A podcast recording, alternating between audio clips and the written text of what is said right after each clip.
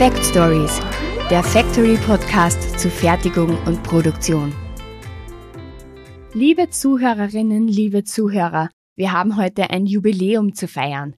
Dies ist bereits die zehnte Ausgabe unserer Fact Stories. Mich als Factory-Chefredakteurin freut das besonders. Und daher habe ich für heute eines meiner Lieblingsthemen für euch ausgesucht. Lauscht Dennis Rattmann, wenn er euch über Predictive Maintenance erzählt. Viel Vergnügen! Heute soll es mal wieder um ein Thema aus der sogenannten Industrie 4.0 geben und damit möchte ich dich ganz recht herzlich hier zu einer weiteren Folge im Maschinenraum begrüßen. Ähm, es geht wieder um die Instandhaltung. Wir hatten ja schon mal die vorbeugende Instandhaltung ähm, hier im, im Rahmen von unserem Lean Management quasi ganz am Anfang vom Podcast. Ich meine, das müsste letztes Jahr oder Anfang diesen Jahres gewesen sein. Haben wir schon mal behandelt. Ähm, und jetzt gibt's mal die, ja, was heißt neueste, würde ich jetzt nicht mal sagen, aber so die letzte ähm, Entwicklung im sogenannten Maintenance, also in der Instandhaltung von Maschinen und Anlagen. Und das ist die sogenannte Predictive Maintenance oder auch die äh, prädiktive Instandhaltung, wenn man das als deutsches Wort mal übersetzen möchte wie gesagt, wir bewegen uns hier wieder im Big Data, im, äh, im Industrie 4.0 Zeitalter und ähm, warum das alles so ist oder was es damit auf sich hat, das wollen wir jetzt heute mal ganz kurz klären. Also wir wollen mit unseren Maschinenanlagen natürlich unsere Ausfallzeiten möglichst niedrig halten, ähm, logischerweise irgendwo produktiver werden, die Auslastung vergrößern oder besser ausnutzen und entsprechend die Wartungskosten niedrig halten. Das ist so der Grundansatz, den man eigentlich immer hat, egal was für eine äh, Instandhaltung man da jetzt an Tag legt. Was aber jetzt bei dieser sogenannten Predictive Maintenance anders ist, dass wir die Maschinen quasi proaktiv und vorausschauend ähm, uns angucken beziehungsweise vorausschauend schon planen oder durch Algorithmen quasi errechnen können, wann welches Teil kaputt geht. Das Ziel hinter dem Ganzen ist im Grunde wirklich eine Störung vorherzusagen, vorauszusagen, bevor irgendwie ein Ausfall kommt, bevor es zu Kosten kommt, bevor ähm, ein Stillstand passiert und ein Servicetechniker vielleicht am Sonntag noch rausfahren muss oder oder oder und man dann vielleicht auch die Ersatzteile vielleicht gar nicht bekommt. Und gleichzeitig, also so das Hauptthema, was wir da verfolgen. Und gleichzeitig ist natürlich auch ähm, eine Idee dahinter, dass ich meine Kosten reduziere, weil zum Beispiel bei der vor ähm, oder vorbeugenden Instandhaltung, die wir schon mal hatten, hier ähm, ist natürlich so, du hast ein ein Zeitintervall, den man irgendwann mal festgelegt hat, dass du beispielsweise alle, weiß ich nicht, halbe Jahr ähm, dass den Riemen wechselst oder alle dreiviertel Jahr das Lager XY wechselst. Und das kann natürlich sein, du wechselst diese, diese Verschleißteile, aber die sind im Grunde noch in Ordnung. Das heißt, die würden vielleicht nochmal ähm, die gleiche Zeit laufen oder vielleicht sogar noch länger. Und das ist genau der Punkt, wo wir sagen, ja, mit der Predictive Maintenance ähm, wollen wir das so ausnutzen bis zum, ja, bis zum möglichen Schluss und erst dann proaktiv ähm, das Ganze ähm, durchtauschen, wenn uns die Anlage oder die dahinterstehende ähm, der Maschinenhersteller dann sagt, hey, deine Maschine hat gemeldet, ähm, dass jetzt hier zu viel Unwucht ist oder zu viele ähm, unruhiger Lauf, Kratzgeräusche, Spannungsspitzen, weil jetzt äh, die Kraftaufwendung zu hoch ist oder oder oder und deswegen müssen wir dann XY ähm, tauschen eben im, in der Anlage. Und durch die Wartungsmaßnahmen soll also das, der, das tatsächliche Eintreten von einer Störung verhindert werden. So, wie ist das Ganze jetzt realisierbar? Ich hatte es eingangs schon gesagt, wir sind jetzt hier im Industrie 4.0, im Big Data Zeitalter. Ähm, das geht nur, dieses Predictive Maintenance geht nur, wenn die Anlage, wenn die Maschine wirklich sehr, sehr viele Daten sammelt und diese dann eben auch entsprechend ähm, ja, übermittelt an Rechner und an Logarithmen. Ähm, in das äh, Internet of Things, das IoT, wie man das so schön nennt, oder wie gesagt an den in die Cloud an den Anbieter von von solchen Maintenance Service Leistungen beziehungsweise wenn das der Hersteller von der Maschine vielleicht äh, selber übernimmt, dann müssen die Daten da übermittelt werden und wie gesagt entsprechend auch verarbeitet werden. Das bringt dir nichts, wenn du eine riesen Datenmenge hast, die musst du auch erstmal irgendwo analysieren und vor allen Dingen richtig zuordnen und hinterher natürlich auch sinnvoll auswerten können. Das ist natürlich das, ähm, das A und O bei so einer Datenerhebung. Und das sind eigentlich auch schon so im Grunde die drei wichtigsten Schritte, die bei diesem äh, Predictive Maintenance zum Einsatz kommen.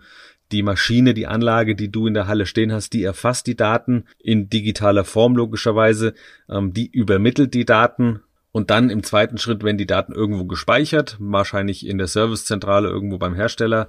Da werden sie dann analysiert, werden ausgewertet und ganz zum Schluss ähm, läuft das alles durch irgendeinen super schlauen Algorithmus und dann wird eine Wahrscheinlichkeit errechnet ähm, für die gewissen Ereignisse, also für vielleicht Ausfallwahrscheinlichkeiten. Ähm, und der Vorteil liegt natürlich hier ganz klar auf der Hand. Ich hatte es gerade gesagt, bei der vorbeugenden Standhaltung hast du es eben so, du hast deine Wartungspläne, daran hältst du dich und tauscht eben rigoros die Teile aus, ob sie kaputt sind oder eben nicht. Und trotzdem hast du ja so ein bisschen auch immer noch die Gefahr, äh, dass dass vielleicht trotzdem was kaputt geht vorher, auch wenn du sagst, der Intervall war eigentlich safe, aber jetzt hast du vielleicht ein Bauteil drin, was einen Fehler hatte oder eben nicht so ganz lange gehalten hat und dann hast du trotzdem eine Störung und dann hast du natürlich so eine, die, die klassische reaktive ähm, Wartung, die dann wirklich erst gemacht wird, wenn vielleicht eine Maschine ausfällt. Oder wenn man sieht, okay, hier tritt jetzt gerade aktuell ein Fehler auf, die Maschine läuft nicht mehr auf ihre Auslastung oder bleibt vielleicht sogar stehen,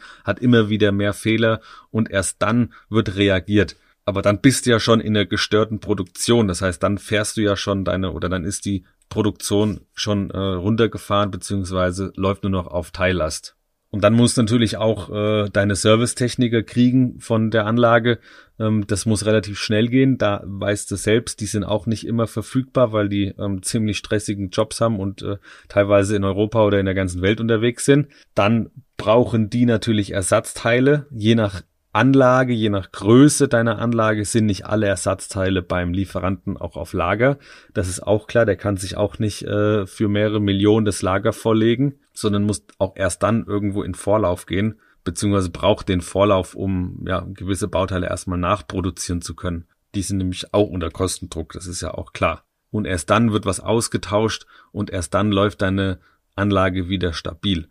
So, und die prädiktive Wartung, also unsere Predictive Maintenance, die holt sich jetzt eben live, den Live-Zustand von der Maschine, immer den aktuellen Ist-Zustand von der Maschine und weiß genau, ähm, welche welche Zustände gerade herrschen. Und dann gibt's auch keine wirklich festgelegten Intervalle, sondern ähm, wir nutzen möglichst lange unsere Teile, unseren Zustand quasi aus, bis dann irgendwann mal vielleicht ein, ein Lager ähm, unrund wird oder ein Motor zu laut wird oder wie gesagt zu viel Strom zieht oder sonst irgendwas und dann ähm, wird reagiert beziehungsweise dann sagt das System, dann sagt der Service, hey, wir brauchen jetzt beim Kunden ähm, Müller, Meyer, Schulz brauchen wir jetzt ähm, vielleicht einen neuen Lagersitz oder was auch immer.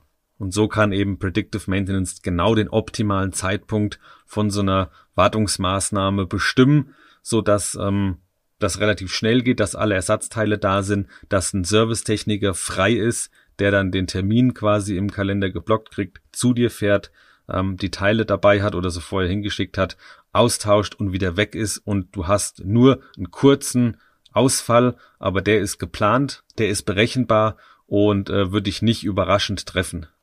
Jetzt ist es natürlich so, dass gerade Maschinenbau ähm, sehr empfindliche Daten natürlich teilweise ähm, erhoben werden. Das kann durchaus sein, wenn du aber ja vielleicht das ganze vertraglich gut löst beziehungsweise überlegst, was werden denn wirklich für Daten erhoben, ähm, dann tangiert das vielleicht gar nicht so sehr ähm, irgendwelches Know-how, äh, wo du vielleicht Angst hast oder wo der Chef Angst hat, dass es deine Firma verlässt. Denn ähm, was Belastung von Maschinen angeht, was ähm, Schwingungen, was, was Stromverbrauch, Druckluftverbrauch, weiß ich nicht was alles noch, ähm, wenn diese Daten erfasst werden und ganz nebenbei werden auch noch ganz andere Daten erfasst. Das heißt, ähm, auch Temperaturschwankungen oder Schwankungen in der, in der Luftfeuchtigkeit oder Staub in der, in der, ähm, in der Luft, was ja alles irgendwo auf eine Lebensdauer vielleicht mit reinwirken kann. Auch das kann alles erfasst äh, und, und mit ausgewertet äh, werden. Ähm, das sind natürlich nicht unbedingt so sensible Daten wie jetzt äh, Zeichnungen oder Strategien, wie man was zerspart oder bearbeitet ähm, oder irgendwelche Rezepte von Materialien oder was auch immer. Das wird ja nicht zwingend äh, oder das wird ja nicht weitergegeben, weil es erstmal mit der Anlage nichts zu tun hat. Und in guten Wartungsverträgen sind natürlich solche äh, Klauseln drin, dass solche Daten nicht irgendwie rausgegeben werden. Aber das sollte durchaus klar sein, ähm, dass man da sicher ist, beziehungsweise dass man sich da absichern sollte. Und wenn man ganz ehrlich ist, die neuen Autos, in denen wir alle sitzen, äh, die machen ja nichts anderes. Also auch da werden Echtzeitdaten ähm, an den Hersteller oder an die Servicewerkstatt übermittelt. Die wissen ganz genau, was du für einen Fahrstil hast. Die wissen ganz genau, äh, wo du dich bewegst, auf welchen Straßen du unterwegs bist, ob du viel durchs Gelände fährst mit deinem Sportwagen. Dann denkt man sich auch, okay, hey, hier hast du vielleicht nicht den richtigen äh, Untergrund gewählt oder das richtige Fahrzeug für den Untergrund. Und auch da werden sämtliche Daten erfasst und weiter äh, ermittelt oder beziehungsweise weiter vermittelt so. Aber auch da kann dann der Hersteller oder die Werkstatt eben sehen, hey, wahrscheinlich ist dein Fahrwerk hinten links ähm, bald hin. Du solltest mal in die Werkstatt fahren, beziehungsweise das Auto sagt dir dann, bitte einen Servicetermin ausmachen, ähm, weil Fahrwerk XY ist jetzt zum Beispiel kurz vorm, kurz vorm Bersten, wenn du da wieder ähm, durch die Prärie eierst. Und ich sehe es schon so, also gerade im Maschinenanlagenbau, wenn du teure Maschinen hast, die eventuell wirklich äh, rund um die Uhren laufen oder auf, auf einer sehr hohen Auslastung laufen, dann macht es durchaus Sinn, sich das mal ähm, zu überlegen, ob man da vielleicht nicht noch äh, was verbessern könnte in dieser ähm, prädiktiven Instandhaltung, dass du wirklich sagst, ich will nur die Maschine wirklich zum Stillstand bringen, wenn es unbedingt nötig ist, wenn ein paar Teile kaputt gehen, dann möchte ich bitte so eine kurze Stillstandszeit haben wie möglich und ich möchte auf keinen Fall überrascht werden von irgendeinem, äh, ja, von irgendeiner Geschichte, die dann doch überraschend kaputt gegangen ist. Natürlich gibt's immer wieder Sachen, die schlagartig vielleicht kaputt gehen, ohne sich anzukündigen. Das kann natürlich sein, das ist ein Restrisiko, was bleibt. Aber je mehr Daten übermittelt werden und je genauer das Ganze dann irgendwann ausge, äh, ausge wertet werden kann, desto sicherer läuft auch der ganze Kram. Und natürlich kostet das Geld, natürlich musst du da investieren, ähm, so eine so eine Sache zu installieren in der in der ähm, Fertigung beziehungsweise in deinen Anlagen.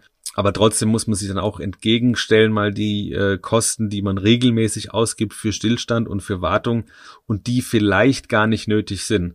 Und wenn du dann Notfälle hast und musst dann Servicetechniker am Wochenende kommen lassen, der kostet dann auch schon mal direkt das Doppelte. Und wenn äh, du sagst, hey, ich brauche jetzt das Ersatzteil ganz, ganz dringend, dann wird das auch vielleicht für dich per Express äh, gefertigt, per Express geliefert. Und aber auch das kostet dann natürlich entsprechend mehr. Und ähm, schlaflose Nächte hast du im schlimmsten Fall auch noch dazu. Deswegen, da muss man mal gegenrechnen, ob sich das vielleicht nicht doch lohnt.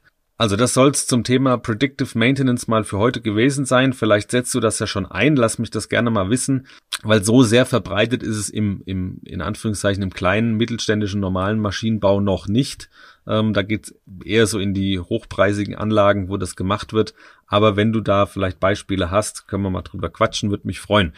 Ansonsten hoffe ich, dass dir was gebracht hat. Ich wünsche dir einen schönen Tag, hoffe, dass wir uns natürlich beim nächsten Mal wieder hören und wünsche dir bis dahin alles Gute. Mach's gut. Ciao. Tja, das war sie, unsere Jubiläumsausgabe. Ich hoffe, dass ihr auch bei den nächsten zehn Folgen mit dabei seid. Und bis dahin wünsche ich euch alles Gute und bleibt weiterhin interessiert.